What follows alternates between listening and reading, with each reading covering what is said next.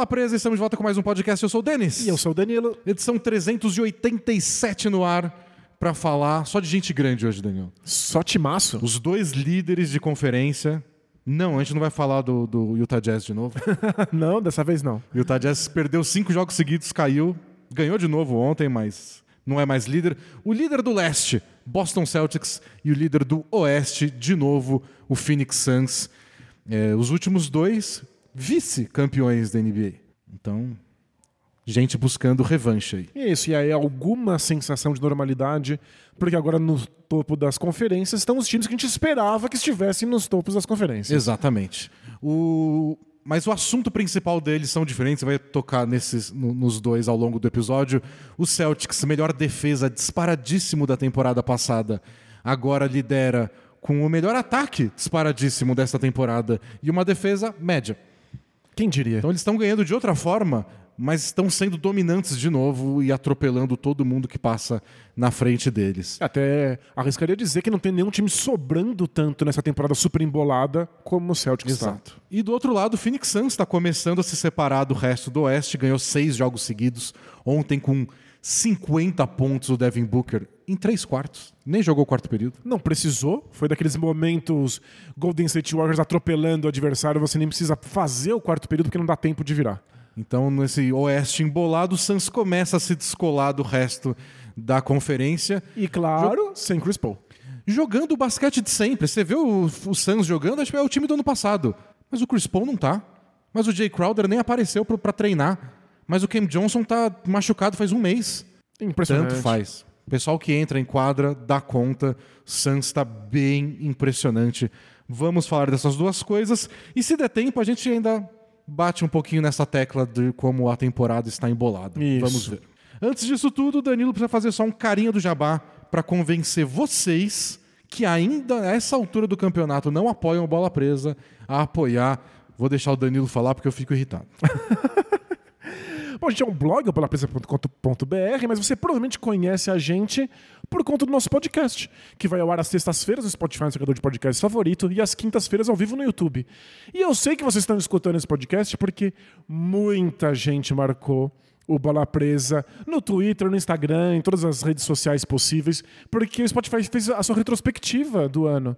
E nós orgulhosamente estamos no 1% de podcasts mais seguidos do mundo. Aquele 1%. 1% dos podcasts mais compartilhados do mundo. Não imaginava. O Bola Presa cresceu bastante no último ano e isso tudo é graças a vocês, ouvintes, mas principalmente graças aos assinantes que tornam o Bola Presa possível, que mantém a nossa produção de conteúdo não só especial, fechada para os assinantes, mas também para todo o público. Então, se você aí está escutando Bola Presa, provavelmente é porque um assinante está permitindo que você escute. Então, se você pode ajudar, se você pode manter o Bola Presa funcionando, ajude e assina a Bola Presa no link que está na descrição aí do podcast ou do vídeo. A, a, parte que eu fiquei mais feliz das nossas estatísticas da retrospectiva do Spotify é em quantas pessoas a gente aparece no top 10 do, de podcast, em quantas a gente aparece no top 5 e em quantas mil pessoas a gente aparece no top 1. A gente é, são quase, líder. quase 3 mil pessoas tem a gente no top 1. E eu sei que nosso estilo de podcast favorece isso, porque pelo que eu entendi, as contas do Spotify é, favorecem muitas horas escutadas. Então a, a gente não é uma minissérie.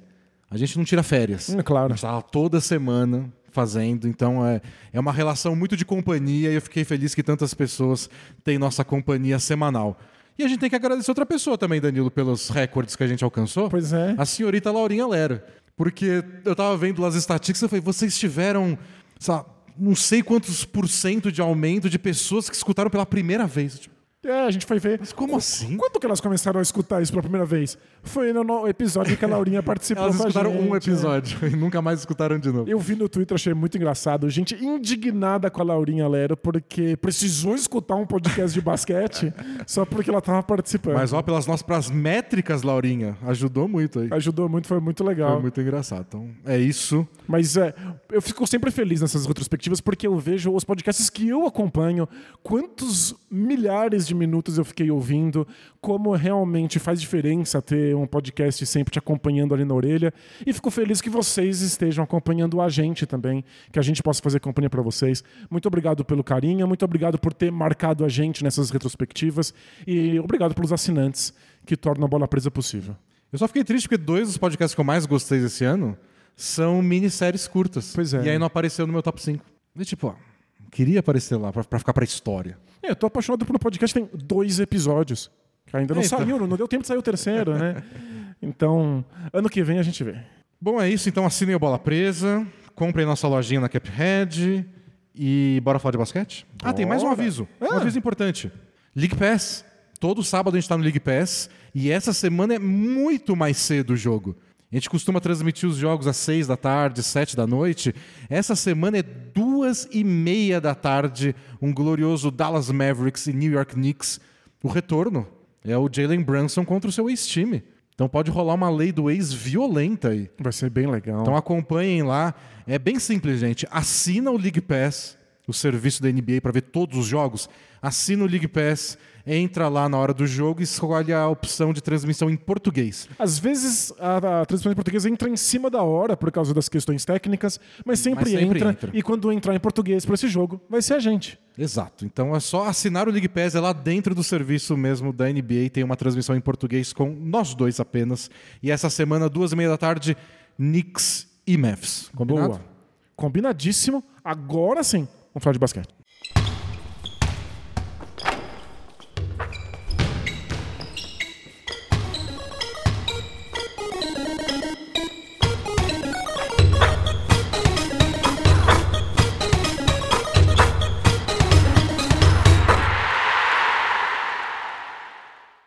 Começamos com o Boston Celtics, Danilo. Que tal? Vamos. líder da, da, da NBA, com gloriosas 18 vitórias, 4 derrotas apenas. Duas dessas derrotas na prorrogação para o Cavs, ambas na prorrogação para o Cavs, a gente citou isso no episódio que a gente falou do Cavaliers, e duas para o Chicago Bulls, né? Pelo jeito, eles são só um destruidores de Celtics. Isso, isso é um confronto difícil, um emparelhamento complicado. Tirando isso, ganharam de todo mundo. Cinco vitórias seguidas, ganharam nove dos últimos é, dez jogos e estão com alguns números muito assustadores. Do tipo 123 pontos a cada 100 posses de bola.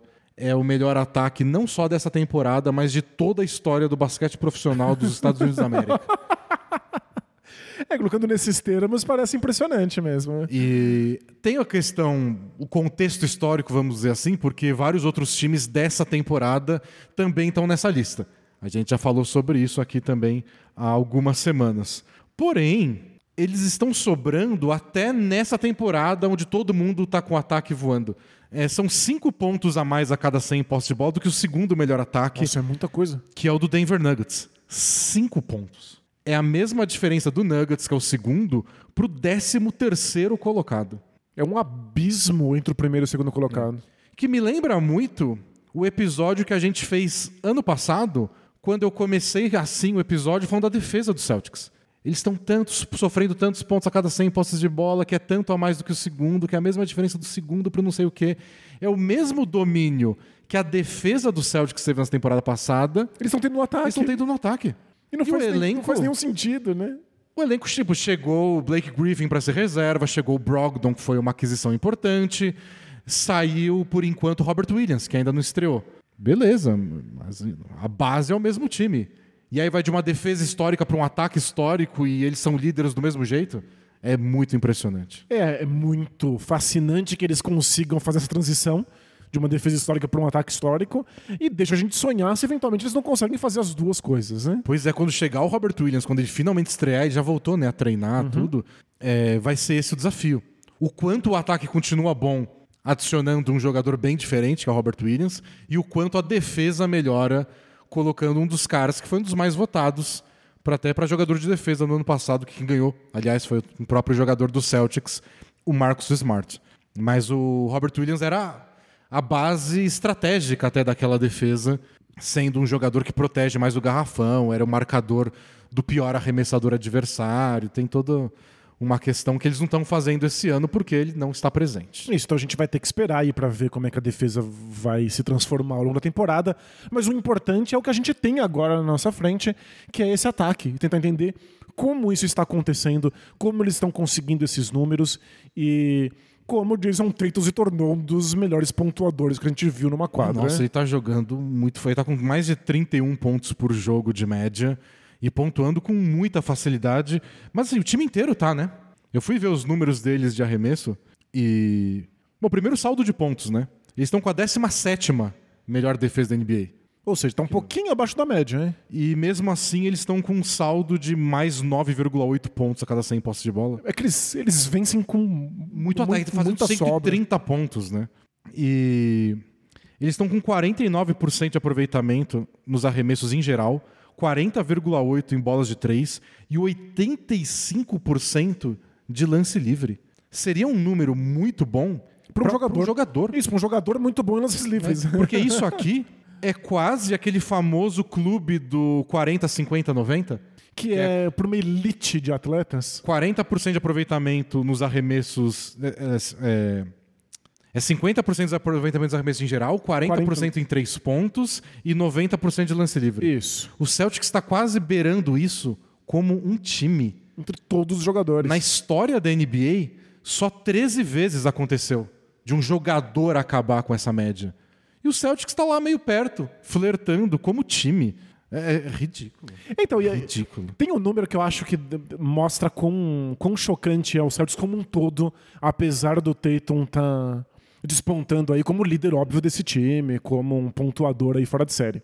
O Tatum sozinho, ele tem um saldo positivo de quase 200 pontos. Nossa. É, ou seja, tipo 20 jogos na temporada. Pois é. Ou seja, quando ele esteve em quadra, o Celtics marcou 200 pontos a mais do que o oponente até aqui. Quase 200. É... Mas quando ele sai de quadra, o ataque do Celtics diminui consideravelmente, mas ainda tem um saldo positivo de 1,7 pontos.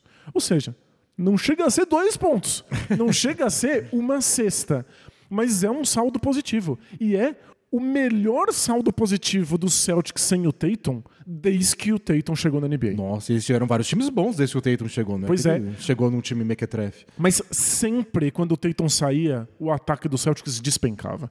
Eles sempre foram um time ofensivamente pior sem ele. E agora é, é, pior do que com ele em quadra. Muito pior. Mas bom ainda. Né? Mas ainda Muito positivo. Bom. E aí, pra gente, a gente comparar um pouquinho. O Warriors, por exemplo, que também é, é um time muito bom ofensivamente quando tem o Curry.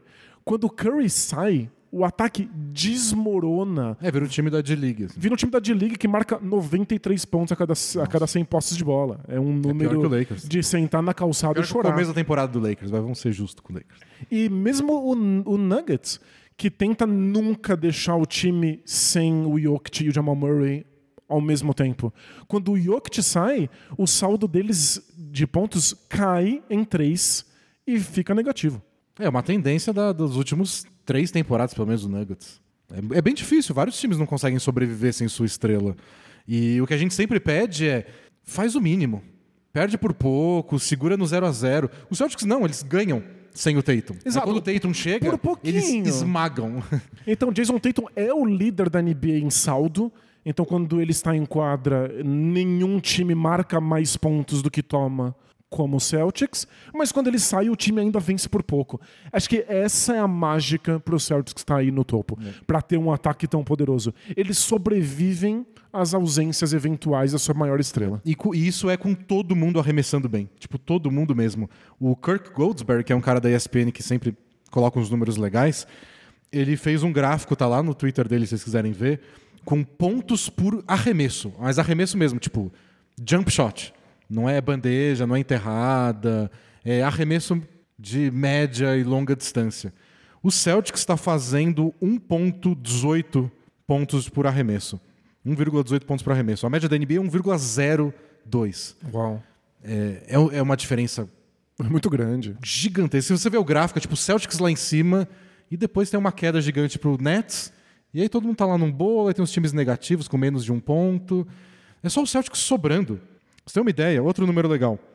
19 jogadores nessa temporada, na NBA inteira, estão com mais de 45% de aproveitamento em três pontos, tendo tentado pelo menos 30 bolas de três. 19. Só um time tem mais de um jogador. É o Celtics, que tem cinco.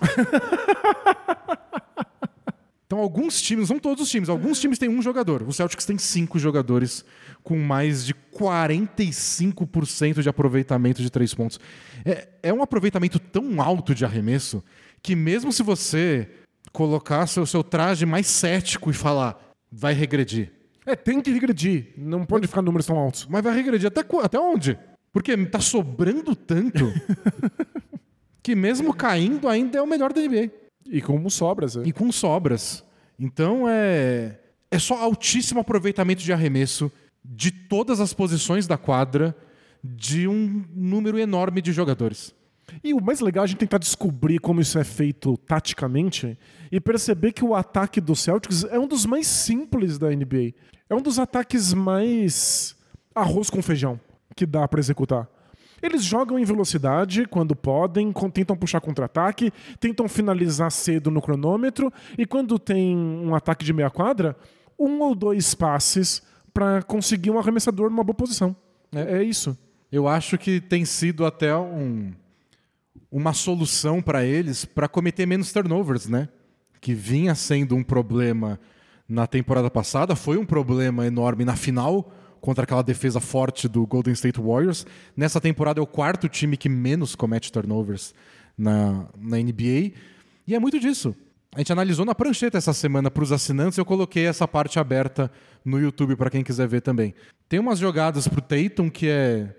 Ele usa um corta-luz, recebe um passe que é nem arriscado, é um passe para o lado do Marcus Smart, ele arremessa de três. É, a quantidade de arremessos que o Celtics cria passando uma vez a bola para o lado e às vezes dando um passe extra, porque aí a bola chega na zona morta. E é o que precisa para gerar bons arremessos.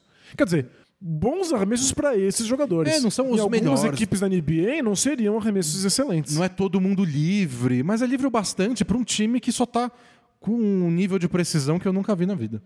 E é engraçado como o Warriors criou um certo modo de jogar basquete aí nos últimos anos que virou o lema de basquete bem jogado, que é abra mão dos bons arremessos em troca de arremessos excelentes.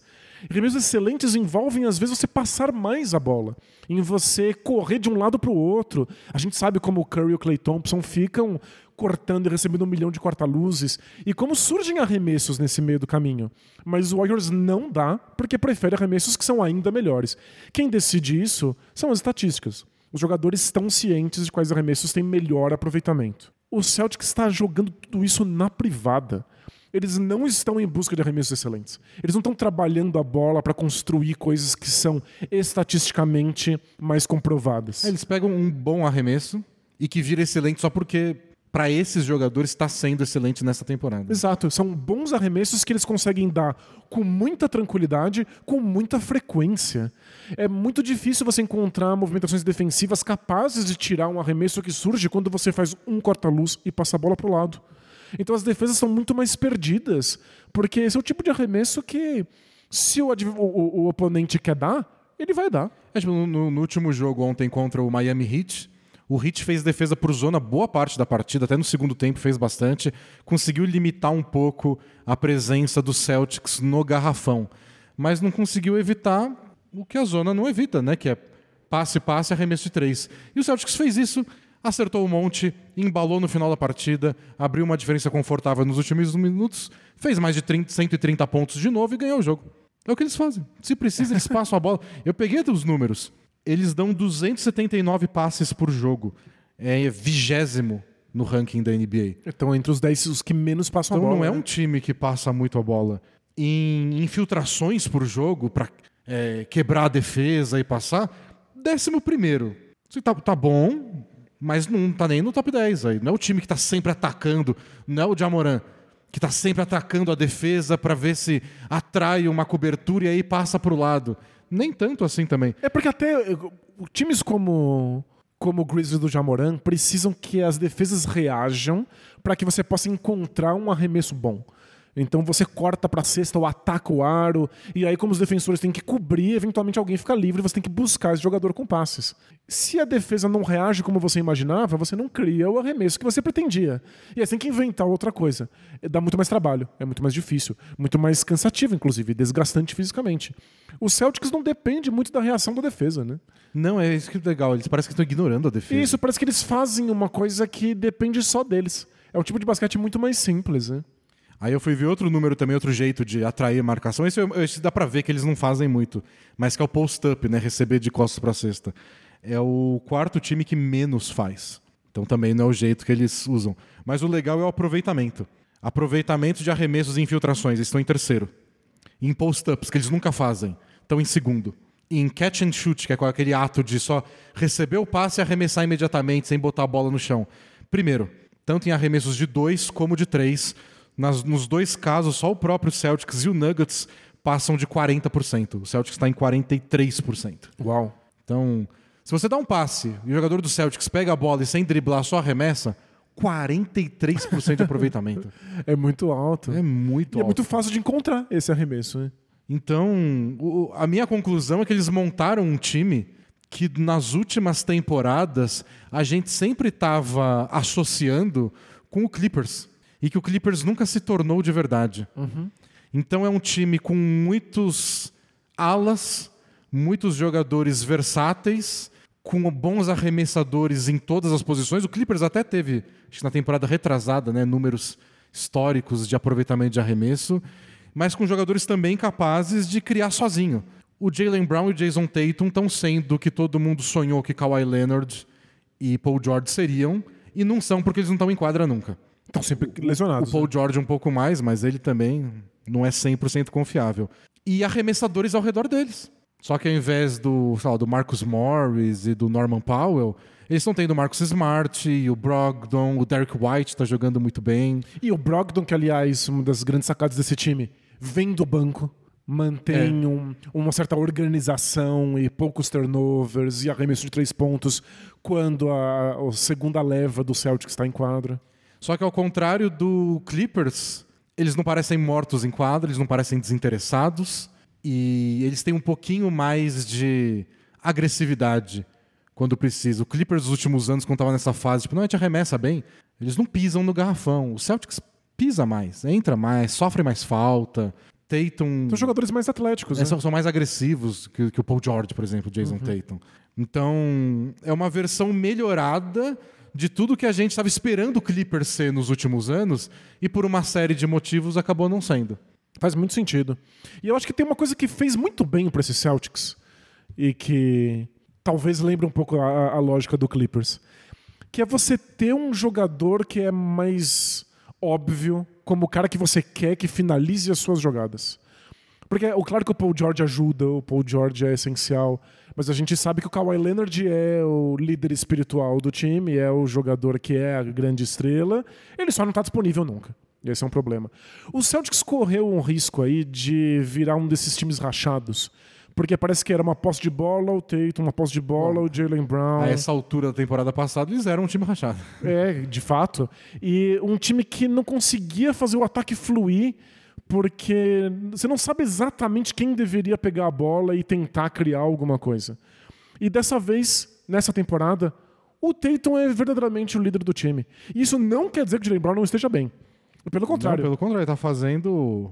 O Tatum foi tá fazendo 31,6 pontos por jogo, o Jalen Brown tá com 26,1. É, E existem, nesse momento, na temporada, nove jogadores da NBA com mais de 26 pontos, acertando 50% dos seus arremessos. Nove. É Curry, Doncic, Antetokounmpo, Embiid, o Duran, o Sga, o Shai Alexander, o Anthony Davis, o DeMar DeRozan, é só elite, né? E o Jalen Brown. É, Ele, também tá na elite. ele tá nessa elite. Mas, se você precisa criar um arremesso, se você precisa inventar um arremesso, se precisa de alguém para comandar a jogada, vai ser o Tatum. E o talento do Tatum para inventar arremessos no mano a mano é só superior ao Jalen Brown. Menos É, o turnovers. Jalen Brown comete muito turnover. Exato. Então o time deu uma estabilizada. Eu acho que E ter o fez Brogdon bem. ajuda isso também, né? Você não precisa tanto do. O Jalen Brown é o único cara que você confia com a bola na mão quando o Tatum tá no banco, por exemplo. Não, deixa o Brogdon armando. O Marcus Smart também tá, tá bem essa temporada é, de Cometeu um pouco menos erros, né? Ele tá com dois turnovers por jogo, é menos que o Tatum e o Brown. E é claro que é essencial pro Celtics que o Marcus Smart tenha virado um arremessador de elite. E, aliás, vendo o número dos arremessos de aproveitamento aqui que eu abri, quem tá um pouco abaixo, na verdade, em bolas de três, é o Tatum e o Brown. O Tatum tá bem, tá com 36%, mas ele, ele pode, fazer, pode acertar mais que isso. O Jalen Brown tá com 33%. Então, tipo, Tem espaço pra melhorar. tem espaço pra melhorar os dois melhores jogadores. É, né? É incrível. Para com isso. Mas o, o que eu tô vendo nesses Celtics dessa temporada é que o time tem mais clareza ofensiva. De quem são os seus jogadores mais importantes, de qu- quais são os papéis dos jogadores de apoio, de como eles atacam. Não tem mais essa, essa conversa de vamos passar muito a bola, a gente não pode ficar num, num basquete estagnado.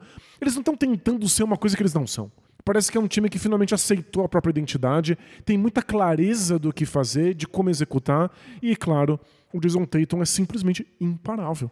O jogador do tamanho dele, com a força dele, com os recursos que ele tem, não deveria acertar tantos arremessos contestados. É. É, injusto com o resto do basquete. Tem uns jogos que. Eles estão, como a gente falou, estão gerando bons arremessos, etc. Mas tem uns que.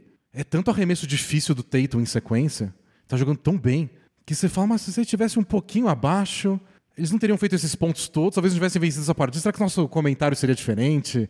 Que eles precisam passar mais a bola para gerar melhores arremessos. Mas o que eles estão gerando agora, eles estão acertando. Como eu disse antes, não só o Tatum, mas sempre que precisa, ele tá lá. E, nossa, a gente tá vendo muito, muita performance ofensiva impressionante esse ano, mas o Tatum tá, tá brilhando de um jeito especial, assim. É, e eu acho que fica aí uma lição de que às vezes a gente insiste muito em transformar times em coisas que eles não são, ao invés de maximizar aquilo que eles de fato conseguem fazer. Eu achava mais bonito o basquete que o Celtics tentava jogar na época do Brad Stevens. Em que eles giravam muito a bola, tentavam encontrar arremessos completamente livres, em que eles não davam bons arremessos, eles tentavam arremessos excelentes. E o time desengajava. Eles não queriam fazer isso. Eles faziam três, quatro posses de bola e eventualmente estagnavam de novo. Virava. Era um time mais parecido com o que é hoje o ataque do Miami Heat. Que tenta fazer movimentações super sofisticadas de bola e quando você vê, nada foi criado, nada foi conquistado e você não consegue dar um arremesso digno. E... Ou você tem que criar alguma coisa nos últimos cinco segundos de posse de bola. Isso. Porque parece que os jogadores às vezes ficam constrangidos de arremessar. Porque não é o arremesso excelente que a gente deveria estar dando. Então eu não vou arremessar, vou dar mais um passe, mais um passe, mais um passe, nada acontece. Em três, quatro passes de bola, o time já está frustrado e aí morreu. Então não era o que o Celtics queria ser. Era uma visão externa de um basquete muito bonito, de um basquete É- é que eu- talvez mais estético, mais plástico. É que eu acho que é uma coisa que funcionou bem com o Brad Stevens, com o Celtics, naquele começo dele, com a Isaiah Thomas, com Avery Bradley, Jay Crowder, era um outro time sem essas estrelas. E, e o que não combina tanto isso é com o Tatum e Jalen Brown, Claro. que são jogadores mais individualistas, jogadores que gostam desses arremessos que, em geral, são mais difíceis para um cidadão comum, mas para eles nem tanto. E eles têm que se adaptar, né? É o que a gente sempre falou do Popovich. O Popovich, no Spurs, ele quer um basquete coletivo. Mas ele tinha o DeRozan e o Lamarcus Aldridge. Ele tinha que fazer diferente. E o Popovich não gosta de um jogo baseado em bola de três pontos. Quando ele só tinha arremessadores, botou todo mundo para arremessar. Faz parte. Você tem que É. abrir mão do seu sonho ideal platônico, porque às vezes a realidade se impõe. E, e esse, e essa, esse primeiro quarto de temporada do Celtics parece só. Bom, são, são números históricos, né? Parece um casamento perfeito. Porque a gente está vendo um jogo centralizado no Jason, no, no- no Jason Tatum e Jalen Brown. Eles estão fazendo as jogadas individuais que eles gostam, mas não parece que o resto não está engajado. O Brogdon participa, leva a bola, o Marcos Smart também, todo mundo dá assistência, todo mundo arremessa. Parece que é acharam um equilíbrio aí que é difícil de encontrar. E quando acontece, tá aí. é, São números, são recordes. Não é só um líder. É um, um time que está dominando, está ganhando com facilidade e alcançando marcas históricas. É, e é claro que tem a mão do técnico, tem o fato de que o time parece que encontrou uma identidade. Não é, tá tem isso, né? Falando de técnico, o Joe Mazzulla é um pirralho que a vaga caiu no colo dele depois da polêmica do Emildoka. Pois é. E É, dá pra esquecemos isso. É, não dá pra saber se é ele que tá fazendo ou se isso é reverberação do que o Doca construiu. Mas parece que é um time muito mais ligado com o que os jogadores querem. Parece que ao invés de ter uma rixas no vestiário, essa briga entre a comissão técnica e os atletas, parece que é um time mais coeso, no sentido de vontade. Mas eu acho que a gente não pode também negar que é o Celtic simplesmente sendo mais velho. São os jogadores com mais anos de basquete nas costas. É, com um playoff gigante nas costas, com um final da NBA, né? O Jason Tatum tem 25 anos de idade. Ele é muito novo. É, agora ele tá jogando um basquete mais maduro. E a gente cobrava muito isso dele. Perca menos a bola, force menos arremesso idiota, gire mais, se movimente mais quando você não tá participando da jogada. Calma. Às vezes a gente tem muita pressa. É, mas é que ele deu muito certo muito cedo, né? Então, quando você já chega numa final de conferência e como destaque no seu primeiro, segundo ano de, de NBA, você espera você não espera que ele regrida, você espera que ele evolua. É, o, próximo, o, próprio Tatum e os Celtics deram certo muito antes do que deveriam. As expectativas ficaram muito altas. É, acho que era uma questão de ter paciência também. Deixar o time criar uma química entre é, eles. Mas é que eu acho que no caso dos Celtics, é, a frustração vinha porque eles tinham esses veteranos. Eles tinham o Gordon Hayward, eles tinham o Kyrie Irving. Então a expectativa era, tipo, ah, eu sei que o Tatum é muito novo e tudo mais. Mas tipo, ele tá jogando ao lado do Al Horford, do Gordon Hayward e do Kyrie Irving. Já tem três veteranos e acabou não dando certo, mas. Acho que o estilo acho do que, Tatum não envolve muito é, isso. Né? Mas eu acho que era justificável a, a, nossa. Nossa, eu digo, toda, toda a crítica de que eles poderiam dar certo antes. Porque não era todo mundo pirralho. Eles tinham os caras que deveriam segurar essa barra. É que não rolou, deu, deu errado por uma série de motivos. A liderança do Irving não foi tão grande assim, causou problemas, o Hayward mal conseguia ficar em quadra. Bom, vocês lembram muito bem. Isso, é, foi uma bagunça. E então eu fico feliz de ver que não só é um Celtics mais uh, encontrado, mais autocentrado, mas o Tatum tá jogando basquete mais maduro. Ele agora é visivelmente um jogador mais maduro. E mérito dele, claro, mas também é algo que só acontece. A gente amadurece. É, exato. E não à toa ele é um dos favoritos da temporada para ser o MVP. No, durante essas primeiras semanas aí, muito se falou do Doncic, né? Porque ele estava com 36 pontos por jogo, mas como o Dallas está caindo na tabela, neste momento o Dallas é o oitavo colocado no Oeste com 10 vitórias, 10 derrotas.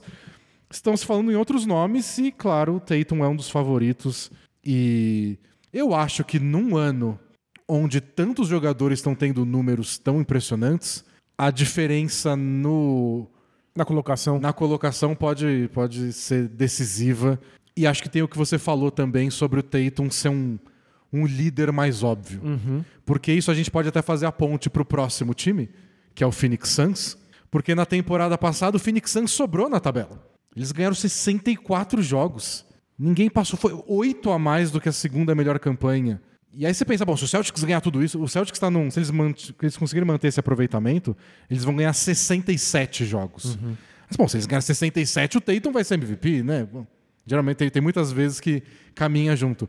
Por que na temporada passada ninguém do Phoenix Suns foi MVP se eles dominaram tanto? Porque a gente nem sabia quem era o melhor jogador do próprio time. Claro.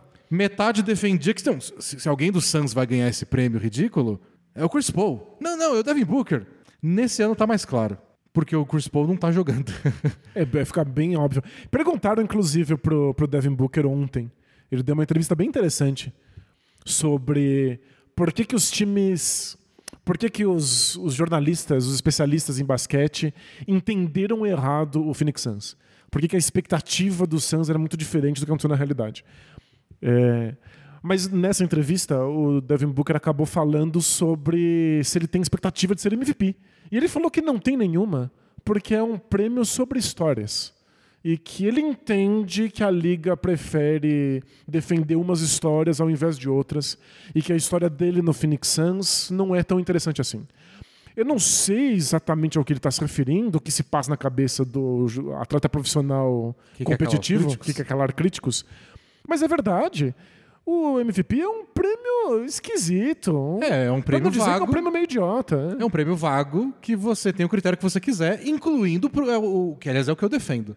Se eu tivesse direito a voto, eu usaria o, é, o critério da historinha. É isso. Quando no eu relembrar, é isso. quando eu relembrar dessa temporada no futuro, é, qual é a história mais importante? De né? qual jogador eu tô lembrando? Tipo, você pensa lá, a temporada 2014-2015, que foi o primeiro título do Warriors. É a temporada do Curry, é quando ele Ele já jogava bem, óbvio, mas é quando ele deslancha junto com aquele ataque do Warriors. Então faz sentido. Sei lá se que qual jogador também jogou bem e poderia merecer um voto. O LeBron no Cavs. a história daquela temporada foi a ascensão do Warriors. Muito É legal. Imagina esse argumento seu muito, muito maduro. Se você tivesse que dar uma entrevista Ah, é, explicando o- o seu voto, seria. É o meu respeito aos prêmios individuais. É, né? claro. Porque são, são questionáveis, são duvidosos. Então, mas eu- o que- o que eu acho esquisito, primeiro essa história do a liga prefere, não é a liga que escolhe o MVP. Claro, a NBA É um- não tem na- nenhuma é um ação grupo de isso. mais de 100 jornalistas, então... Mas eu discordo dele, que eu acho que a história do Devin Booker nesse ano é sim interessante. É, sem dúvida. É que ele certamente se acostumou a ser ignorado. Porque o Devin Booker era um excelente jogador que não era considerado nas conversas para MVP ou para nada. Não era considerado em qualquer conversa. Porque o Suns era muito ruim.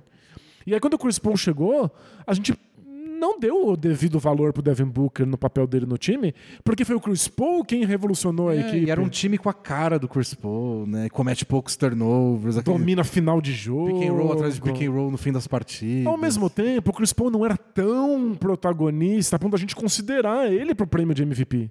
Não tinha os mesmos números de antes, É. a idade nas costas. Você sabia a importância do Devin Booker. E é é uma crueldade desses prêmios, até um- mais um motivo de que a gente não gasta tanto tempo com eles. Você tem um time espetacular e dois jogadores dividem protagonismo, ninguém vence. Exato. Então, por isso que a gente estava dizendo, a história do Celtics talvez atrapalhe o Tatum. Porque o time é muito bom, mas está todo mundo jogando muito bem. O Jalen Brown é espetacular. Nessa temporada, pro Suns, o Devin Booker será considerado não só por estar tendo atuações espetaculares nas últimas semanas, mas porque o Chris Paul não está presente. E isso é assunto, isso é notícia e, para mim, é a melhor notícia que o Suns poderia receber. É porque a história dos Suns nas últimas temporadas de sucesso deles, então, quando eles chegaram na final da NBA duas temporadas atrás, quando eles tiveram a melhor campanha da temporada passada, é o coletivo, né? É a defesa que melhorou muito, e aí o destaque vai principalmente pro Bridges, é, como o DeAndre Ayton melhorou desde que chegou o Chris Paul, é a liderança do Chris Paul, é a frieza do Chris Paul, e a pontuação do Devin Booker era um pedaço disso. Agora eles estão lidando com a ausência do Jay Crowder, que percebeu que não ia ser titular e pediu para nem participar, tá aí para ser trocado e não foi trocado até agora. É, a ausência do Cam Johnson, que virou titular no lugar do, do, do Jay Crowder, se machucou faz um mês, capaz de ficar dois meses fora. É, o Chris Paul tá machucado, o Chris Paul jogou só 10 partidas até agora, das 21 que o Suns fez, com médias de 9 pontos e meio e 9,5 assistências também, mas... Incrível.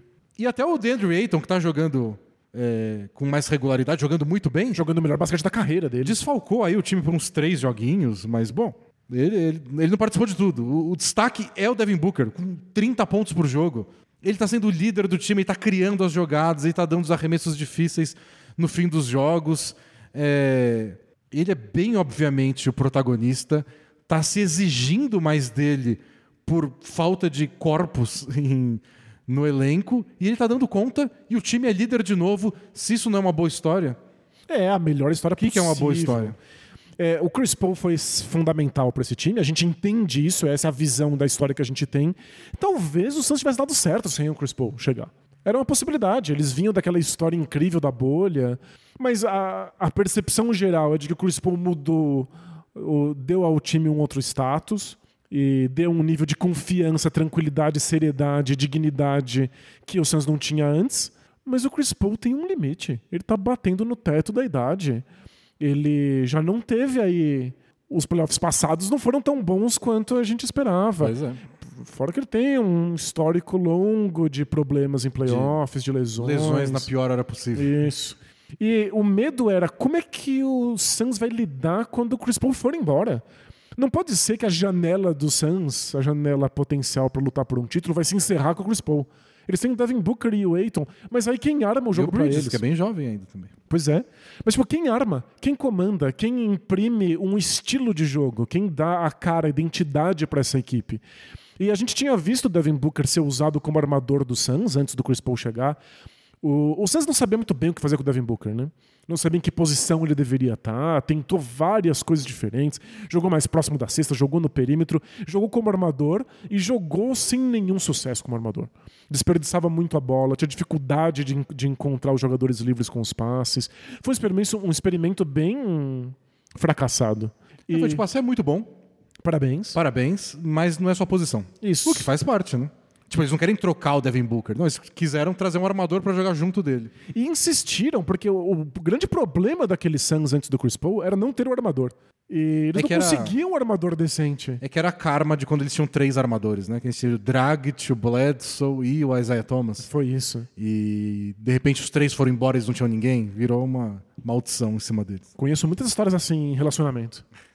Gente que quer ter três e acaba com nenhum. Mas o Devin Booker teve muito tempo para ser armador, justamente porque o elenco não tinha nenhum. E só não funcionou. E agora o Chris Paul saiu. Quem está armando? Devin Booker.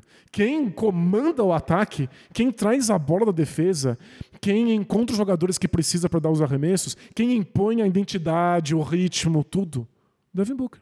Deu certo. Deu certo. Essa milhagem que ele ganhou aí no passado em experimentos fracassados, agora que ele é um jogador muito mais maduro, muito mais inteligente, finalmente está dando é. aí os seus resultados. Assim como o Tatum também precisou de uns anos para acumular esse conhecimento e conseguir transformar como jogador em resultado em quadra. A gente não pode cravar imediatamente que não funcionou.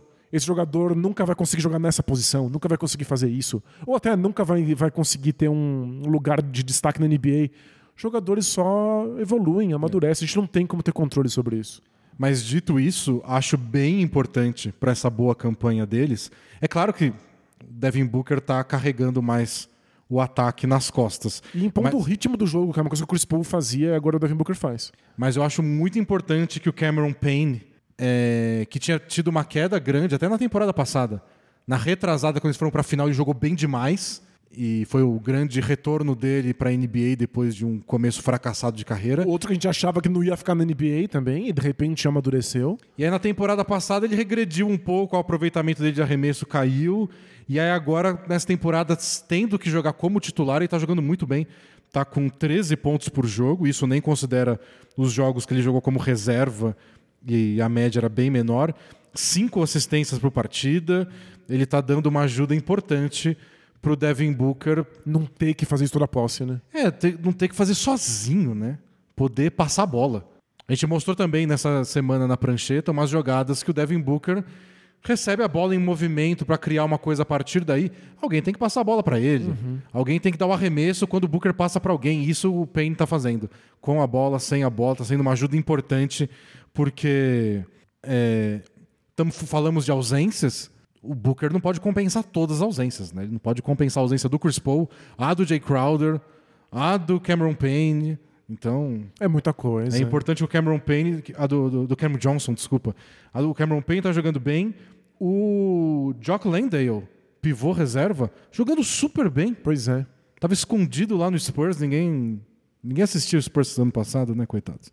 E, nossa, ele, o Aiton sai, ele pisa em quadra, tudo continua funcionando direitinho. Claro que o Aiton é muito melhor, mas claro. tudo continua funcionando do jeito que tem que funcionar no sistema ofensivo do Suns. É, e a gente tá falando de ajuda pro Devin Booker, tem que falar do Aiton, porque, inclusive, na, na entrevista que eu tava comentando sobre o Devin Booker, perguntaram para ele: é, a gente achou que o vestiário ia estar tá em frangalhos por causa da questão do, com, com o dono do Suns, por conta da. O Aiton quis ir pro Pacers. É, o, o Aiton não recebeu a extensão de contrato máximo que ele queria, ele quis ir pro Pacers, tiveram que segurar, ele deu aquela entrevista super a contragosto na, na primeira semana. Por que, que o vestiário não, não, não desmoronou? E o Devin Booker falou: não, a gente nunca correu esse risco. É um time extremamente unido, nós somos muito próximos, muito amigos. Eu sou muito amigo do Aiton o Eiton tá muito feliz em ficar, ele tá jogando com muita intensidade, ele é excelente. É, talvez uma capacidade que nem sempre funciona de transferir a frustração pro general manager, pro cara que não ofereceu o contrato, pro dono do time, que às vezes é quem não deixou o general manager gastar o dinheiro com ele, e fala, não, mas dos meus companheiros de time, do meu técnico, eu sou, sou parceiro. Do técnico a gente não sabe, né? Lembra que ele foi pro banco naquele jogo 7 trágico com, com, com o Mavs, E voltou na outra temporada e falou: não, a gente não conversou nenhuma vez É, desde é. então. Então, a, a gente tinha motivos para desconfiar do vestiário, né? Tinha, eram muitas, muitos elementos que É. apontavam uma receita de Mas fracasso. lá, ele tá, ele tá engajado. Ele tá, engajadíssimo. Muito engajado. Tá jogando com muita vontade, muita intensidade, gritando muito. O que eu sei que não faz diferença, mas é. Ah, mas são, sinais que a gente tem, né? claro. Vendo- a gente não tem como conversar com o Eiton é, no privado. A gente interpreta o que ele demonstra em quadra. E aí tem efeitos práticos. Ele tá mais agressivo, ele tá atacando mais a cesta, ele tá conseguindo pontuar mais próximo do aro, que é uma coisa que ele fazia pouco nos primeiros anos dele de Suns. Então, é um time que, pelo jeito, é muito unido no vestiário. A gente não tinha como saber, a gente não imaginava. Que conseguiu passar completamente ileso aí por todas essas bagunças dos bastidores, com o Aiton que tá ajudando demais o Devin Booker a jogar. E, mas uma coisa que eu acho que é- a gen- a gente deve levar em conta é que o Devin Booker tá recebendo ajuda, mas é essencial que ele não precise de tanta ajuda assim. Ele tá conseguindo resolver sozinho quando necessário. A gente passou aí um. Não precisa ter jogo de 50 pontos, ele faz jogo de 50 pontos. Quando precisa, ele vai lá e faz. Ele acabou de fazer o jogo de 51 pontos dele, e o jogo anterior ele tinha feito 44 num terceiro jogo em quatro noites. E ele tá jogando 37 minutos por partida. Ele e o Bridges. Os dois com uma média altíssima de minutos por jogo, porque precisa, né? Pois é. E ele consegue. É, perguntaram pra ele sobre load management, se ele não queria seguir essa tendência da NBA de descansar mais para segurar um pouco o físico. Ele fala que ele se recusa e que ele cuida do corpo dele no off-season de uma maneira completamente compulsiva para que não precise descansar durante a temporada regular. Ah, acho que dependendo do. Bom, cada corpo é um corpo, Claro. cada idade é uma idade, se ele consegue. Se ele consegue. Melhor pro Suns. Mas tem jogador que precisa também. Quando. Se alguém for descansar, não é. Ah, treina igual o Booker. Não. Mas joelhos é, e joelhos. é excelente notícia pro, Pro Suns. Suns é ótimo que ele que o consiga. Booker não precisa descansar. A gente acab- acabou de, na semana passada, comentar um jogo do Mavis no League Pass. É, se você ouviu o começo do podcast, você sabe que a gente comenta todos os sábados. E a gente viu o Doncic ser obrigado a passar a bola em todas as dobras de marcação que ele recebeu. O que significou que ele passou um jogo inteiro sem conseguir chegar na cesta, porque a dobra acontecia ininterruptamente, ele passava e o resto do elenco que resolvesse. O Booker fez 51 pontos em três períodos. Ele recebeu marcação dupla na esmagadora maioria dos minutos que ele esteve em quadra. Ele não passou a bola na maior parte das vezes. Não precisou. Ele dava um jeito. Ele passa no meio da marcação. Ele segura a bola por um, por um pouco mais de tempo e aí protege com as costas e aí vira na direção do, do centro da quadra. Ele inventa maneiras de continuar pontuando mesmo com a dobra. E, e ele tem opções de passe melhor que o, que o Doncic também. Não, com certeza. Passar pro Aiton ou pro Bridges eu acho melhor do que qualquer um hoje no Dallas Mavericks. O Suns é só um time melhor, é um time bom, é um time com mais opções.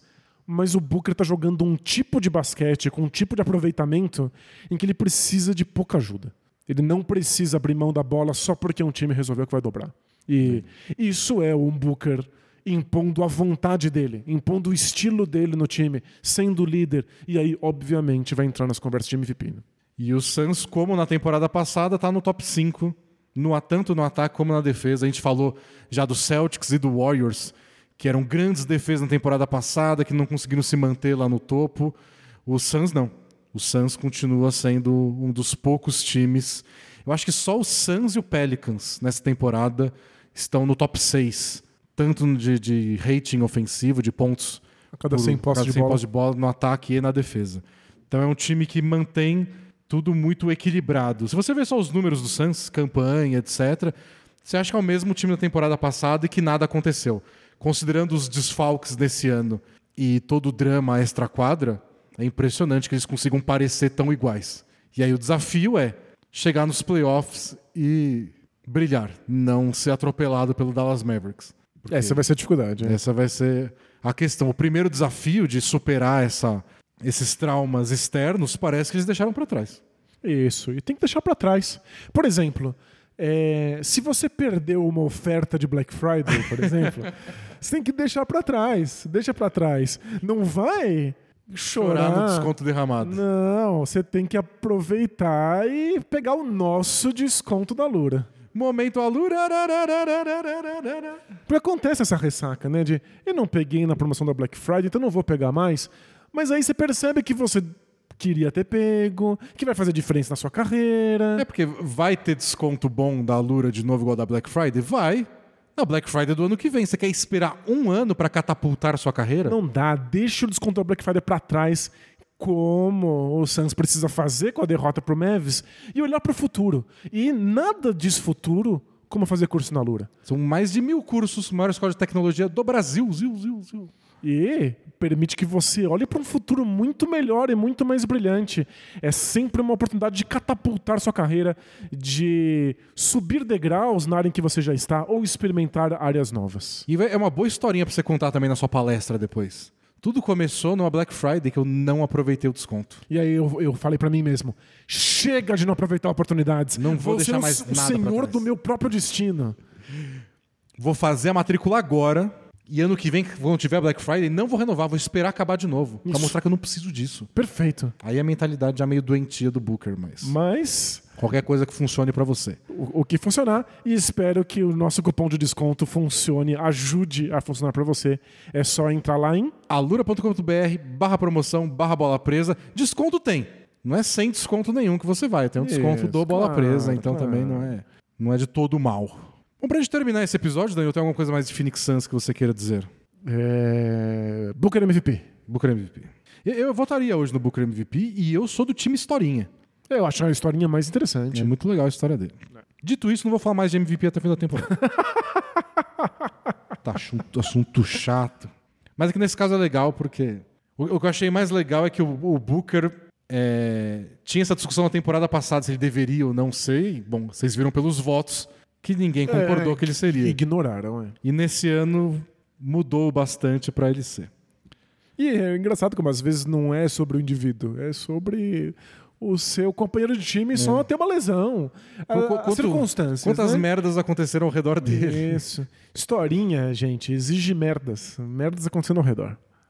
Último assunto que eu queria trazer, só pra gente encerrar, um assunto bem curtinho, mas é que a gente pensou nisso quando a gente estava discutindo pautas para esse podcast, que é a dificuldade de achar pautas para o podcast. Porque a gente costuma pegar times que estão em alguma fase e usar essa fase deles para falar sobre o todo. Então o Suns ganhou seis jogos seguidos. Vamos falar do Suns, não só desses seis jogos seguidos, mas de como está sendo a temporada deles, Claro. etc. Os times não estão tendo essas sequências.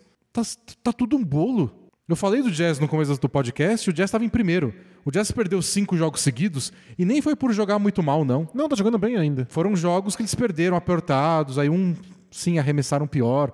Mas perdeu cinco jogos seguidos. Foram para nono. Não pode. Não pode. E aí ganhou um, já pulou, já tá, já tá subindo de novo, tá em sétimo agora. Você pega na Conferência Oeste, o Grizzlies é o quarto com 12 vitórias e 9 derrotas, 57% de aproveitamento. E aí você desce até o Blazers, o Blazers caiu para 11 desde a lesão do Damian Lillard. Eles estão com 50% de aproveitamento. Tá ótimo. 11 vitórias e 11 derrotas. Então, de 57% de aproveitamento para 50%, você tem do quarto ao décimo primeiro colocado. Essa é muita distância com pouquíssimo número de vitórias a mais. E no leste, você pode pegar até mais baixo, 54%, nem 57%. 54% de aproveitamento com 10, vi- 12 vitórias, 10 derrotas é o Sixers em quinto. Você vai até o, sei lá, o décimo segundo, é o Bulls com 9 vitórias, 12 derrotas. Que loucura. Tipo, três. São dois jogos e meio né, na conta da NBA, de, que tenta igualar os, os times com número de jogos diferentes. Isso é uma matemática bizarra. Dois jogos e meio de diferença do Sixers, que é o quinto, pro Bulls, que é o décimo segundo. E o que acontece? Um time vai lá e ganha um jogo importante, aí você fala, tem coisa aí. No dia seguinte perde um outro jogo para um adversário parecido, e depois ganha, e depois perde. E aí você fica, como alguém vendo de fora que quer criar uma história, fala, não tem lógica. Dependendo do dia, ganha ou perde. É isso que eu tenho a dizer. É, e no fundo o que a gente pode falar sobre essas equipes é todo mundo tem chance. E é todo o- mundo pode ficar fora dos playoffs também. É aquele meme do cachorro de não dá pra saber ainda. Vamos esperar pra ver o que acontece. É. Então você pega um grupo aí de oito, nove times que é. Pode classificar em quinto? Pode, pode. Pode ficar fora do colher de chá? Pode também. pode também. Mas que você não é especialista? Fala aí. Pode, pode. Pode. É o que eu tenho a dizer.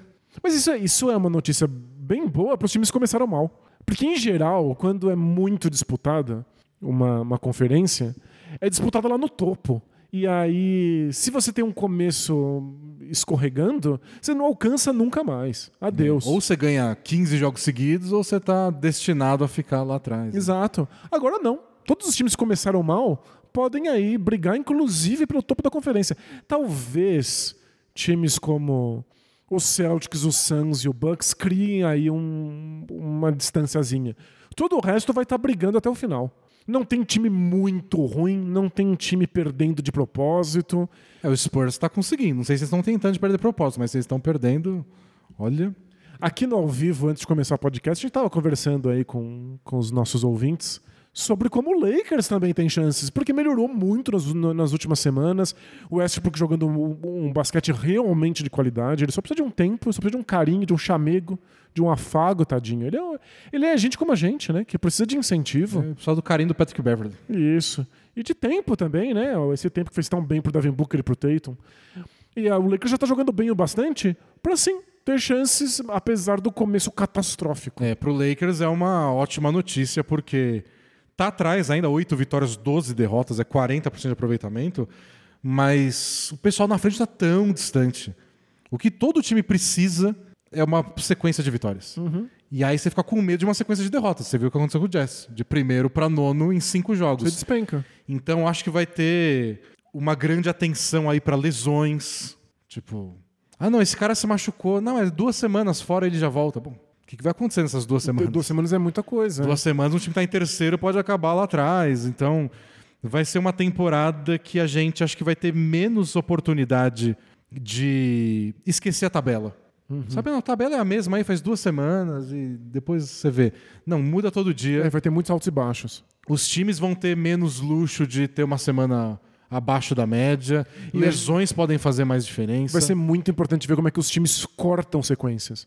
De você não chegar a três derrotas seguidas. Ver como é que cada equipe responde a ter perdido dois jogos nos últimos dias. É. E pra gente que tá julgando esses times, analisando, criticando, eu acho que também vai valer um pouco mais olhar os detalhes do tipo, ó, esse time tá melhorando, esse time encontrou alguma coisa, não virou nove vitórias seguidas. Mas tem, tem alguma coisa aí que eles estão desenvolvendo. Pra gente, acho que vai ser mais difícil também. Que é o caso do Jazz. Perdeu, perdeu, mas continua jogando um bom basquete. Eu não ficaria surpreso se eles voltassem pro topo. É, eu também. Eu vi várias dessas derrotas dele. Não parecia que o time tinha despencado, que voltou pra realidade, que o Olinick não é mais ninguém. Não, al- algum um outro jogo de aproveitamento pior de arremesso, mas o ataque estava lá, gerando ótimas oportunidades, causando muitos problemas com aqueles cinco abertos. Então é muito vai ter que realmente cavucar para achar algumas coisas. Não sei se tudo vai se transformar em lindas sequências de vitórias ou trágicas sequências de derrotas. Pois é. Olhando aqui o miolo da, da, da classificação do leste, eles colocam lá no fim né, o streak, a sequência. Então tá lá o Suns com seis vitórias seguidas, o Nuggets com quatro vitórias seguidas. Esse é o, é o topo do oeste. O Grizzlies vem de uma derrota. Antes disso tinha ganhado.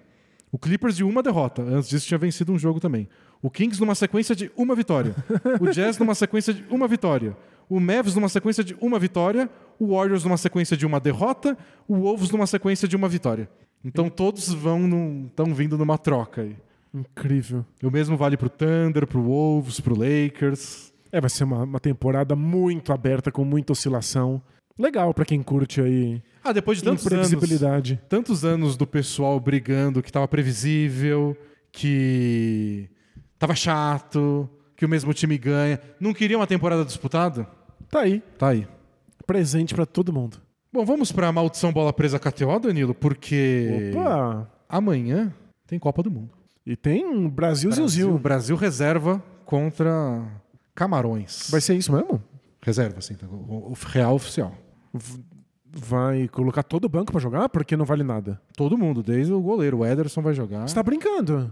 É Daniel mesmo? Alves vai se tornar o jogador mais velho a jogar uma Copa pelo Brasil. Ah, ele vai brincar também, que bonitinho. Vai todo mundo brincar. Até o pessoal que não vai conseguir entrar como titular porque é reserva do reserva, vai jogar em algum momento. Ah, o reserva do reserva vai entrar. Coitado, reserva tem a chance de ser titular e vai ser substituído. 26 malucos lá, né? É muita gente. Bom, mesmo assim, segundo a KTO, o Brasil é muito favorito. Paga 1,40 só a vitória do Brasil. Então, o desafio é, sei lá, escolher alguém para fazer o gol do Brasil. Mas não sei se nem se eu conheço as reservas dos reservas. Gabriel Jesus, Pedro deve entrar no segundo tempo. Pedro? Pedro. Isso é nome de jogador de futebol? Eu não gosto também. Tem que ter um sobrenome ou um apelido, né? Ou pelo menos Pedrão, E- Pedrinho. É que Pedrão tem que ser zagueiro, né? É. E ele é um atacante alto, então não pode ser Pedrinho. Ele é alto? mas ele, né? ele é queixudo. Podia ser o Pedro Queixo. Pedro Queijo. É que no- hoje, Queixada. hoje em dia não fica mais legal você dar nome para as pessoas dependendo de características físicas, a não ser que você Não, esteja mas- nomeando elas em libras. Porque é isso que é assim que libras acaba dando nome para as pessoas. Ou a gente pode fazer só uma combinada do tipo Brasil ganha e mais o quê? Não, que, agora que você me apresentou o Pedro, acho O Pedro que o vai fazer gol? Pedro vai fazer um gol, né? Ele é alto, deve ser gol de cabeça. É, é assim que eu entendo o futebol. Então vou colocar o Pedro, mas tá pagando até pouco, pagando dois e pouco. não, é um gol, é um gol do Pedro com assistência do, do Dani Alves. Ah, isso eu não sei se eu consigo colocar. Mas o gol do Pedro. É que tem que dar pra- o que paga mais é o Pedro fazer o primeiro gol, mas ele deve começar no banco. Então, não. Então não. Então já apostar que amanhã o Brasil ganha com o gol do Pedro. Boa. Nos outros jogos você quer apostar alguma coisa? Quais são os outros jogos? Amanhã tem Portugal e Coreia, não é isso? Tá carregando. Ah, certo. legal. Esse, esse- esse é divertido. Coreia do Sul e Portugal, Gana e Uruguai. Gana e Uruguai, não sei se você lembra, foi o confronto das, da- da- das quartas de final em 2010, quando o Luizito Soares defendeu bola- aquela bola com a mão na prorrogação. Incrível. Então Gana quer só revanche. E aí Brasil, Camarões, serve e Suíça, que se odeiam. Que pra KTO tá a mesma ódio pros dois, assim, é o jogo mais disputado. Quão zebra é a Coreia? Paga 4,33 contra 1,80 de Portugal. É esse. É esse. Vitória de Portugal. Não, vitória, vi- vitória De- da, da da Coreia. Coreia. Vitória da Coreia. Botar uma combinada com a do Brasil, que certeza que vai ganhar. Só pra aumentar mais a grana, a gente aposta cincão e a gente vai ganhar 30 dinheiros dele. Incrível. Graças à grande Coreia do Sul. Isso, graças, graças ao soft power da Coreia, que fez a gente ouvir música coreana, assistir filme coreano. Se o Japão ganhou, porque a Coreia não pode ganhar? Só porque a Espa- a Espanha entregou? Pra fugir do Brasil, porque eles são covardes. Essa é sua leitura fria? é, eles têm histórico, né? Lembra, na, foi que na Olimpíada ou numa Copa do Mundo de basquete, que a Espanha perdeu do Brasil pra fugir dos Ah, Estados é- Unidos? É, verdade. Lembra? Deu, deu bagunça, deu É, bagunça. Não, tem caráter não, esses caras não. Bom, me exaltei aqui, mas é porque Copa do Mundo faz isso. Na Copa do Mundo tá permitido. Both things play hard? Bora! Are we having fun yet? Both teams play hard. Both teams play hard. It's not supposed to be easy. I mean, listen, we talking about practice. Not a game, not a game, not a game. We talking about practice. I want some nasty. Both teams play hard. Both teams play hard. God bless and good night. Primeira mensagem do Both Things Play Hard, se vocês querem mandar, é lá no bolapresa.com.br, tem o botãozinho BTPH ou no e-mail btph@bolapresa.com.br. A primeira mensagem é do Pedro Tal. Olá, meninos. Olá. O dia de gravação do podcast, essa quinta-feira, 1 de dezembro, é meu aniversário. Olha só. Adoraria receber um feliz aniversário de vocês. Sou assinante há alguns anos e me encantei pela articulação e conteúdo de vocês lá no Café Belgrado, Que fofo. quando o Danilo foi convidado a falar sobre Yao Ming. E depois vi um vídeo de vocês sobre a troca do Porzingis pro Mavs. Enfim, sou muito fã. Saudades dos textos também. Já vou te dar o parabéns. Texto não vai dar. Isso, texto, texto em pleno século XXI, aí fica meio difícil. Mas, parabéns, feliz aniversário. aniversário, Que bom que sobreviveu mais um ano. abraço. É muito melhor sobreviver do que não sobreviver, eu ouvi dizer. É, é uma vitória, né? Tem que comemorar. Tem que comemorar. E achei legal que ele foi lá e falou. Porque tem muito do. Ah, é aniversário do meu amigo, é aniversário do meu namorado, manda um parabéns. Ele é um, Ele falou, não vou esperar ninguém pedir pra mim. uma pessoa autônoma, né? É tipo o nosso amigo da trilha lá. Quer dizer, eu vou lá fazer a trilha. É isso. Ele mandou mensagem também dele. Ah, o quê? O- a trilha? O assinante da trilha. Opa, quero. Manda. Ele que ia fazer uma trilha, escolheu fazer sozinho, queria ouvir o podcast, foi na semana que não teve podcast. Inclusive, parabéns aí pelo gancho aí que você conseguiu encaixar ele. hein? Treino, treino na frente do espelho. o assinante da trilha mandou assim: Bom dia, tudo bem com vocês? Tudo bom? Espero que sim. Estou passando apenas para informar que, tirando o fato de que minha bota não ajudou e vou perder duas unhas, e tive que fazer punção no joelho pois ele voltou bem inchado, Foi tudo bem na trilha. É, bom, é o, o normal de trilhas, né? Unha cresce de novo, isso é importante. que aflição. Foi tudo bem, conheci lugares e pessoas incríveis, o que me fez muito bem, pois estava evitando o convívio social nos últimos tempos e com medo de ouvir certas opiniões. É, é uma. Foi um ano que a gente tinha medo de co- conhecer pessoa nova, porque Vai que, né? Vai que. Vai que. Conheci várias pessoas durante a trilha, conheci um casal de inglês, um italiano, alemães e muitos brasileiros nota 10. Recomendo a todos. Que legal. E foi observação. No episódio anterior, o Denis falou sobre assaduras e o cajado. Consegui evitar as assaduras e mandei no e-mail do Denis minha foto segurando um cajado. Ah, que legal. Só que eu esqueci de abrir o e-mail aqui, mas ele mandou foto do Tá, cajado depois, você, dele. depois você me mostra. Então ele fez a trilha sozinho, perdeu unha, perdeu, mas levou um cajado. Não, então, é só só vitória. Vitória. Parabéns. E pensa, né? As unhas que ele perdeu, pelo menos ele não tem que cortar, né? É verdade. Da próxima vez que ele for cortar as unhas do pé, vai cortar mais rápido, trabalho. né? Eu diria que ele vai cortar 20% mais rápido. Próxima pergunta. Acabou os recados, agora é pergunta de verdade. Vamos. É do filósofo do esporte. Ok. Olá, caros D&D, tudo belezinha? Belezinha. Estava acompanhando uma discussão no Twitter sobre o VAR e a regra do impedimento no futebol e achei primeiro que vocês gostariam de ver, me parece o tipo de coisa que o Danilo adora discutir, Adora.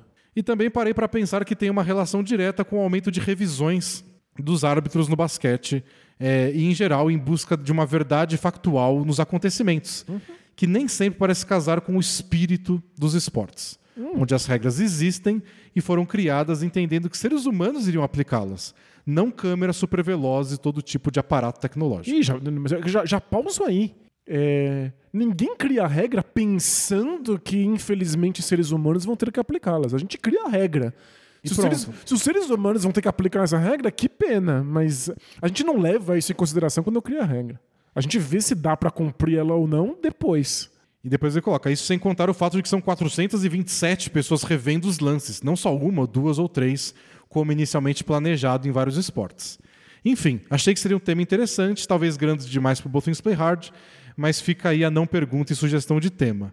E ele mandou um dos tweets que inspirou ele a mandar isso, é o tweet de uma moça chamada Alana Moraes, não Aline Moraes, Alana Moraes. E é, o que ela disse foi assim: a regra do impedimento nunca teve a ver com precisão. Ela pretende corrigir uma injustiça flagrante, visualmente perceptível. Se ela não aparece nitidamente como injustiça na hora do lance, é porque nunca houve uma real vantagem. Então o VAR não, não aprimora uma noção de justiça, é acaba com ela. Essa é a opinião que ela deu. E eu já pensei sobre isso. Porque o impedimento existe para o atacante não ficar na banheira. Claro. Se o atacante tava meia unha, para citar o cara do nosso assinante que perdeu a unha, na frente e fez o gol por isso, ele não teve uma vantagem que a regra permitiu, eh, que a regra foi criada para impedir. Ao mesmo tempo, você tem lá o computador mostrando que ele estava na frente. O já- que, que você faz a respeito? Gente, a regra não é, não não funciona desse jeito. Não, a regra não julga quando o jogador pode ou não pode ter vantagem. A gente parte de um, de um início. Queremos impedir que um jogador tire vantagem de estar na frente. Você cria uma regra. A partir desse momento, essa regra está lá cristalizada e você a segue. Se o jogador está com uma unha na frente, ok, ele estava na frente. É uma questão que os olhos humanos não consigam perceber isso em tempo real. E aí a gente deixava para lá. Mas se a gente tem a possibilidade de saber que estava na frente, estava. E aí cumpre-se a regra. É, a partir do momento que você consegue ter essa informação, Aí já era. A regra está sendo jeito. cumprida. A regra tem uma intenção, mas você não pode ficar interpretando a regra de- dependendo se a intenção está sendo cumprida ou não. A regra está ali e você simplesmente obedece. Essa é toda a ideia de um esporte. O que eu já pensei é que talvez devessem mudar a regra. Do tipo, ó, tem que estar um corpo inteiro na frente. E aí você vai precisar da tecnologia para mostrar se é o corpo Claro. inteiro mesmo. Mas seria um jeito de falar, ó, o que a gente queria evitar com a regra é o cara ficar parado na área esperando. A gente quer que ele volte junto com a defesa, para não ficar dois caras lá na banheira o tempo todo. E aí você evita isso. Mas se ele tá um pouco na frente, segue o jogo, tem mais gol. Então, se esse é, se esse é o que está incomodando, a gente tem que mudar a regra de acordo. Mas se a tecnologia permitiu a gente ser mais preciso, E a gente tenta isso o tempo inteiro. Porque pensa, a regra do futebol é que a bola cruze a linha para ser um gol. Todo mundo quer saber se foi gol ou não foi gol. Se um árbitro erra, a gente fica indignado com ele, porque o gol é uma coisa muito crucial. Aí o que a gente faz? A gente treina o árbitro para que ele esteja mais próximo do lance, para que ele veja num melhor ângulo. O bandeirinha tem que estar na linha correta. A gente tenta tudo que a gente pode, humanamente, para garantir que aquilo foi um gol ou não.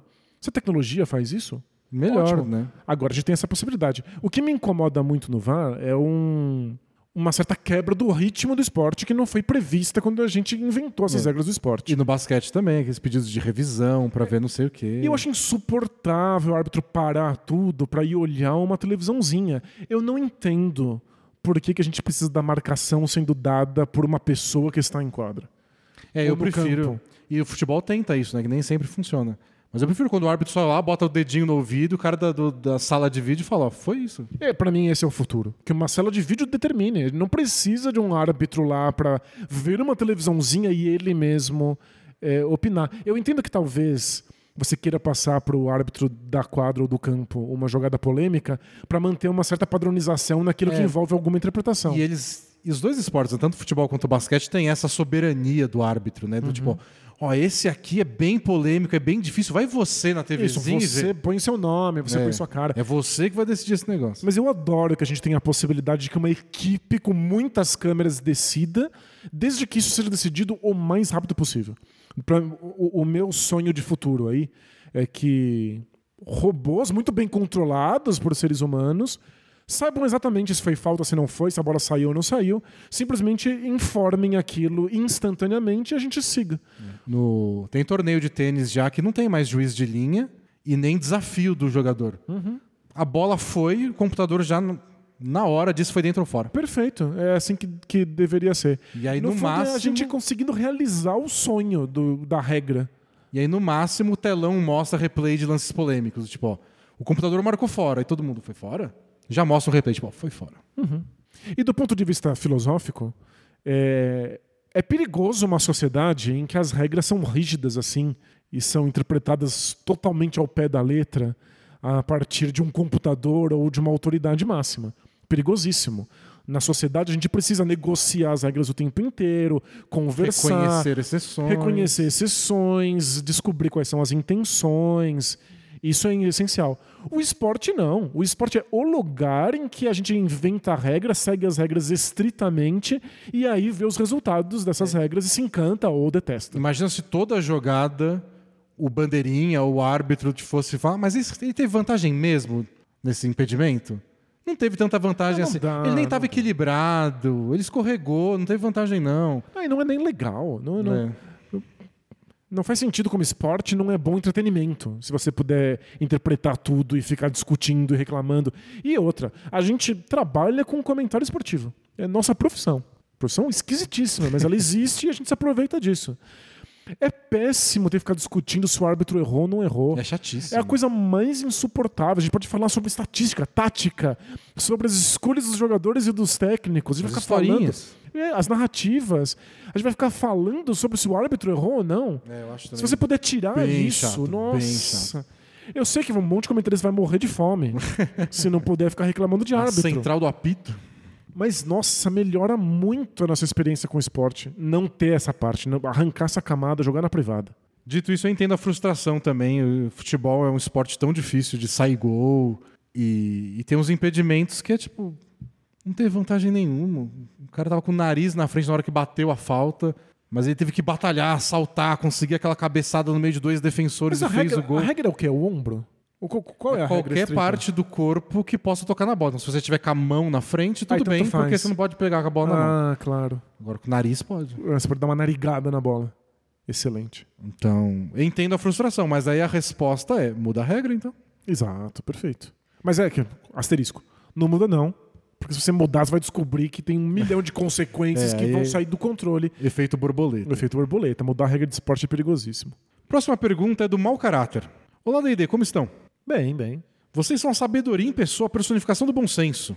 Espero que não, espero que É, não. Espero que não. Muito chato isso. Nesse sentido, tem uma pergunta sobre ética de torcida. Manda. Minha conja torce para um time que eu não vou dizer qual é. É um ótimo time, nada de errado com eles. tem ótimos jogadores, acertam no draft com frequência e tem jogadores empolgantes de assistir. Legal. A questão é, toda vez que eu assisto um jogo com ela, eu quero torcer pro adversário. Por alguma razão, o outro time começa, talvez inconscientemente, me chamar mais atenção. Quero ver o Westbrook se, superar hoje e ganhar deles. Quero ver esse Josh Kiddey, tem tudo para ser bom nesse jogo. O Antetokounmpo vai ser MVP. Não importa, quem tá jogando contra outro time, eu quero que brilhe. Toda vez eu quero torcer pro oponente e para ela não perceber isso, eu parei de declarar minha torcida. Não quero que ela pense que eu tenho birra do time dela e que eu quero irritá-la. Mas ele quer. Eu amo muito ela e faria tudo pela sua felicidade, mas parece que eu odeio o time dela. O que eu acho não é verdade. Seria eu inconscientemente um mau caráter? Teria alguma questão patriarcal ou machista envolvida nisso? Abraços cordiais, presa a bola ou longa vida. Meu vá. Olha, alguma coisa tem, não tem? Alguma coisa tem. Alguma coisa alguma tem. coisa tem. Que existe, existe. É, porque ele já admitiu que não, não é tipo, não é o time mais antipático do mundo, que todo mundo torce contra. Não, não tem nada demais, mas ele vê o jogo junto com a mulher e quer ver a mulher sofrendo. Mas se- será que não é isso? Ele é tão preocupado com ela ser feliz. Ele é tão preocupado que tudo seja do jeito dela. E aí no esporte ele inconscientemente se permite torcer contra? Porque é um ambiente mais inofensivo e uma derrota do time dela não vai ser consequência real na felicidade dela. Olha, pode ser. Então talvez ele tenha alguma coisa aí contida, Isso, escondida. que extravasa tipo, no esporte. Eu faço tudo por você. Isso, isso não. Você tem Isso- que sofrer um pouquinho também. Isso, alguma coisa tem que sair aí do- do- da sua intenção. E pode ser também que ele só gosta de uma dinâmica de rivalidade. Aliás, tem casais que adoram uma rivalidade. Não tem? Tem casal que tá que- disputando e competindo e fazendo cabo de guerra emocional o tempo inteiro. Tem gente que gosta de ficar se cutucando. É. E. Bom, tem casal, você que gosta de jogo, jogo de tabuleiro, tem casal que gosta de ficar se enfrentando nas coisas, se Isso. desafiando. E não vai jogar um joguinho bonitinho de cooperação. Não, tipo, vamos ver quem ganha esse negócio hoje. É. Eu, eu, eu entendo essa uma lógica meio lógica de irmão, não é? É, é lógica de irmão. É, tem gente que gosta de manter isso nos seus relacionamentos amorosos. Eu acho medonho, mas pra quem funciona ótimo, talvez tenha aí alguma, alguma intenção É que- disso. É que se pra ela não funciona assim, ele pode ficar. Pode guardar pra ele a torcida contra. Exato, pra ela não ficar magoada. É. Se- ela pode gostar. Um dia você pode torcer contra na cara dura e ela pode se divertir junto. E jogar na sua cara quando o time dela ganhar, e fazer uma dancinha, e vocês apostam, sei lá, a louça, não sei. Pode ser uma dinâmica divertida pra vocês, pode não ser. Pode não ser. Pra mim seria horroroso. Temos outras duas perguntas aqui, Danilo, Hum. que estranhamente têm um assunto em comum. A primeira é do Prince. D&D. Pode chamar de Prince ou não? Porque o Prince parou de se chamar de Prince, tinha que chamar por um símbolo. É, ele se chamou de Prince. Então Eu tá só respeito isso. Olá, D&D, tudo certo? Certo. Bom dia, patriotas. Bom dia? Não, não sei. Fica aí. não sei se eu quero responder isso. Eu não sei com quem ele tá conversando. É outra palavra aí que mudou muito de significado É. nos últimos anos. A gente tava defendendo o Brasil aqui no pré-podcast. Tava, tava. Então, Nossos símbolos. eu tenho uma pergunta sobre a altura no basquete, ele continua. E supostamente sobre sua autoestima também. Sou uma pessoa de 1,70m. Ok. Tudo certo com a minha altura, não vou crescer mais que isso e tá tudo ok. A questão é que isso me desanima muito a jogar basquete, mesmo que só de brincadeira. Não tenho mais idade para ser jogador de NBA e não serei influencer também. É, e como todos sabem, quem faz, é, faz mestrado quem não se garante no TikTok. Então vou ter que estudar. Mas mesmo sabendo disso, me desanima de jogar basquete com outras pessoas. Em jogos, me sinto muito mais baixo do que realmente sou e tenho vergonha em jogar com outros. As Olha poucas só. vezes que enfrentei uma quadra foi para fazer bater os lances livres ou jogar com crianças. ah, ele se sente muito alto. né? Vocês têm algum comentário sobre isso? Já passaram por isso? Por isso? Como é a dinâmica de outras pessoas baixas que jogam basquete, só com uma pelada entre amigos? Agradeceria a ajuda nesse impasse é, que tenho comigo mesmo. Um abraço e um excelente final de ano. Vida longa, bola presa. Valeu. Eu diria que a altura faz muito menos diferença no basquete amador, não é? Ah, não sei.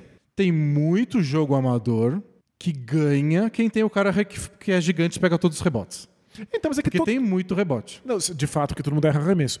Mas é que todo time precisa ter um cara alto que pega rebote. Isso. E aí, se você não tem o cara alto que pega rebote, você perdeu imediatamente. Então, eu entendo isso. Mas se você não é o cara alto que pega rebote, tanto faz sua altura, né? É tipo, se cada time tem um cara alto e não tem um, alguém que domina sozinho essa parte do jogo, eu acho que tá tudo ok. É, tá ok, não faz tanta diferença assim. O basquete profissional é muito complicado você ser mais baixo. Basquete amador, se você souber ali o fundamento, souber o básico, você participa e pode ser, inclusive, muito bom. A gente já enfrentou gente muito baixinha que É, em geral, né? em geral, até costuma fazer menos diferença do que. Tem essa parte de altura, de pegar rebote, é, mas numas peladas aí genéricas, ninguém corre demais, ninguém salta demais. Não vai ter troca de marcação no pick and roll, você É, não vai ter que marcar ninguém vai explorar um, pivô. mismatch com você. É, isso nem Tipo, às existe. vezes vai acontecer. Às vezes vai aparecer um cara lá de 1,90m e pouco, e você vai acabar tendo que marcar ele depois de alguma confusão, ele vai virar e vai fazer uma cesta. E aí você vai lá e continua jogando. É grande coisa. Grandes, grandes porcarias. É, até porque você joga pra se divertir. É. É, Você não precisa vencer o jogo, você não precisa ganhar um salário com isso.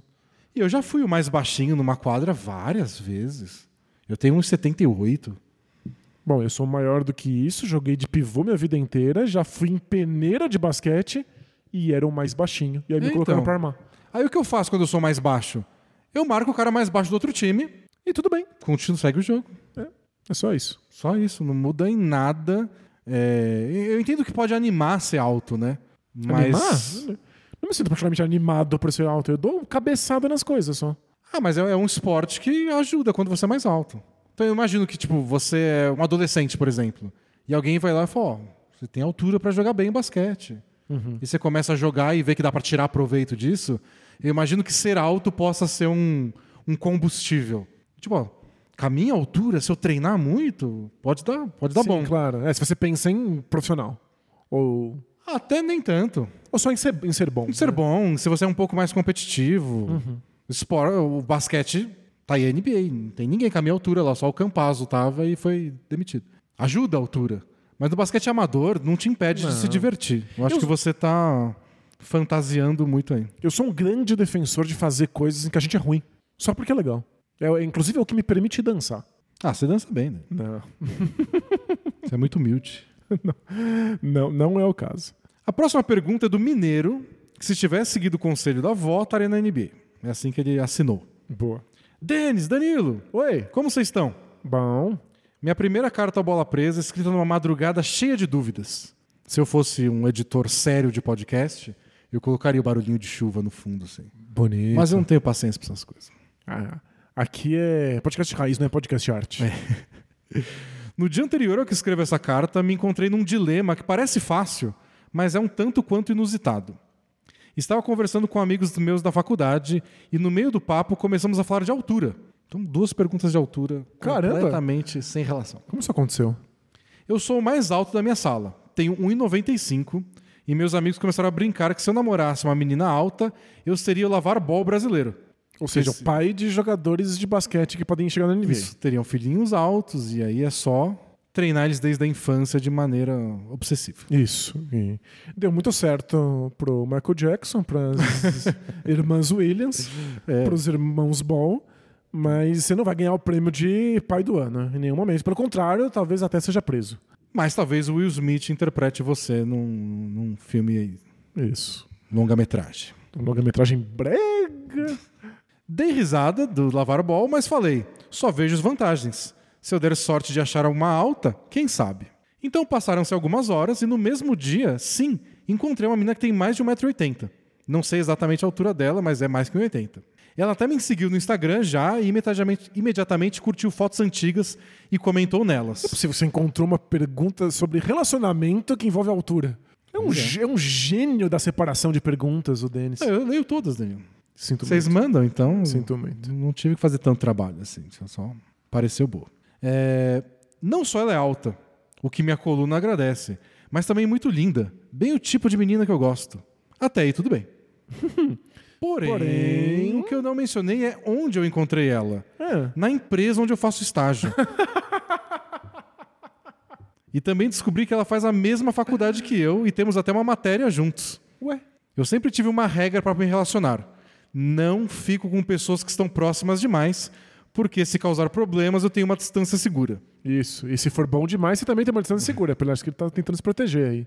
Ela quebra todas as regras, porque não só pode me causar problemas na faculdade, mas também no trabalho, se as coisas não derem certo. Mas que problema? É na mu- faculdade, que problema causa na faculdade? Eu não sei, Danilo. Essas pessoas que tentam evitar relacionamentos a qualquer custo. Não, incrível, né? Não, porque Vocês deviam comprar um hamster. esse ano eu faço namorar. vestibular. E eu conheci uma menina que eu amo de paixão. O que, que eu faço? Eu- agora- depois você passa na faculdade. Aí você fala, mas eu já faço faculdade. Como é que eu vou namorar com essa pessoa? Porque tá na mesma faculdade. Qual é a lógica? Se terminar o relacionamento, qual é o problema? É muito cedo pra pensar nisso, ele continua. Com toda certeza, e por isso trago esse dilema pra vocês. Deveriam manter tudo numa boa e seguir em frente ou perseguir o sonho de me tornar o lavar ball brasileiro? Vida presa ao bola longa e eu acredito em bolo supremacy. A supremacia do bolo. Tá, tá errado. Com- com- começou errado. Eu, eu amo bolo, mas você começa a falar de supremacia, Isso aí. daqui a gente- pouco estão queimando o pão por aí, Isso. e eu não quero ficar sem meu pãozinho. Vamos ter cuidado. Tá vendo? Eu quero que todo mundo viva junto. Você prefere ficar sem pão ou sem bolo? Meu café da manhã eu quero com bolo e pão. Mas o que que você sofreria mais de ficar sem? Ah, não sei. Denis, é uma resposta fácil. Você sabe, você sabe. Eu, eu fico- acho que você acha pão. Pão eu- É, sofreria mais. faz sofreria. mais parte do dia a dia Isso. e eu compenso o bolo com outros doces. É uma escolha imbecil de se fazer? Certamente, mas a gente sabe o que faz mais falta, né? A gente sabe o que, que tem mais importância aí na cultura humana. Mas, voltando à pergunta do nosso amigo ouvinte, por que raios ele não vai se relacionar com essa pessoa? Quer dizer, a não ser que o motivo seja só ter filhos altos. Espero que você não fale isso pra garota quando você for ficar com ela. É, sim. Não, ele falou que faz o tipo dele, etc. Falou que ela é linda. Falou que a coluna dele ag- agradece. Mas eu, eu acho que tá pensando tipo, nos piores cenários possíveis. Do tipo, término traumático, um não aguenta mais olhar na cara do outro.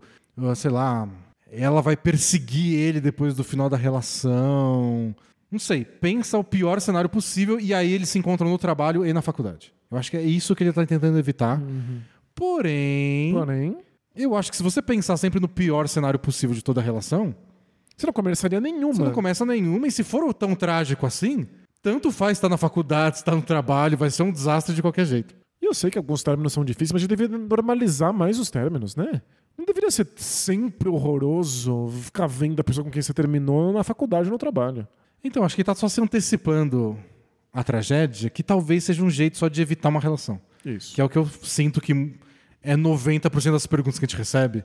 Que o pessoal fala, "Eu não sei se eu fico com essa pessoa porque é inventando desculpa pra não precisar É entrar nesse relacionamento. É muito medo que dê certo, É né? muito medo. Muito medo que funcione. Bom, então, dados esses novos dados aí, eu recomendo pra ele ter um animal de estimação.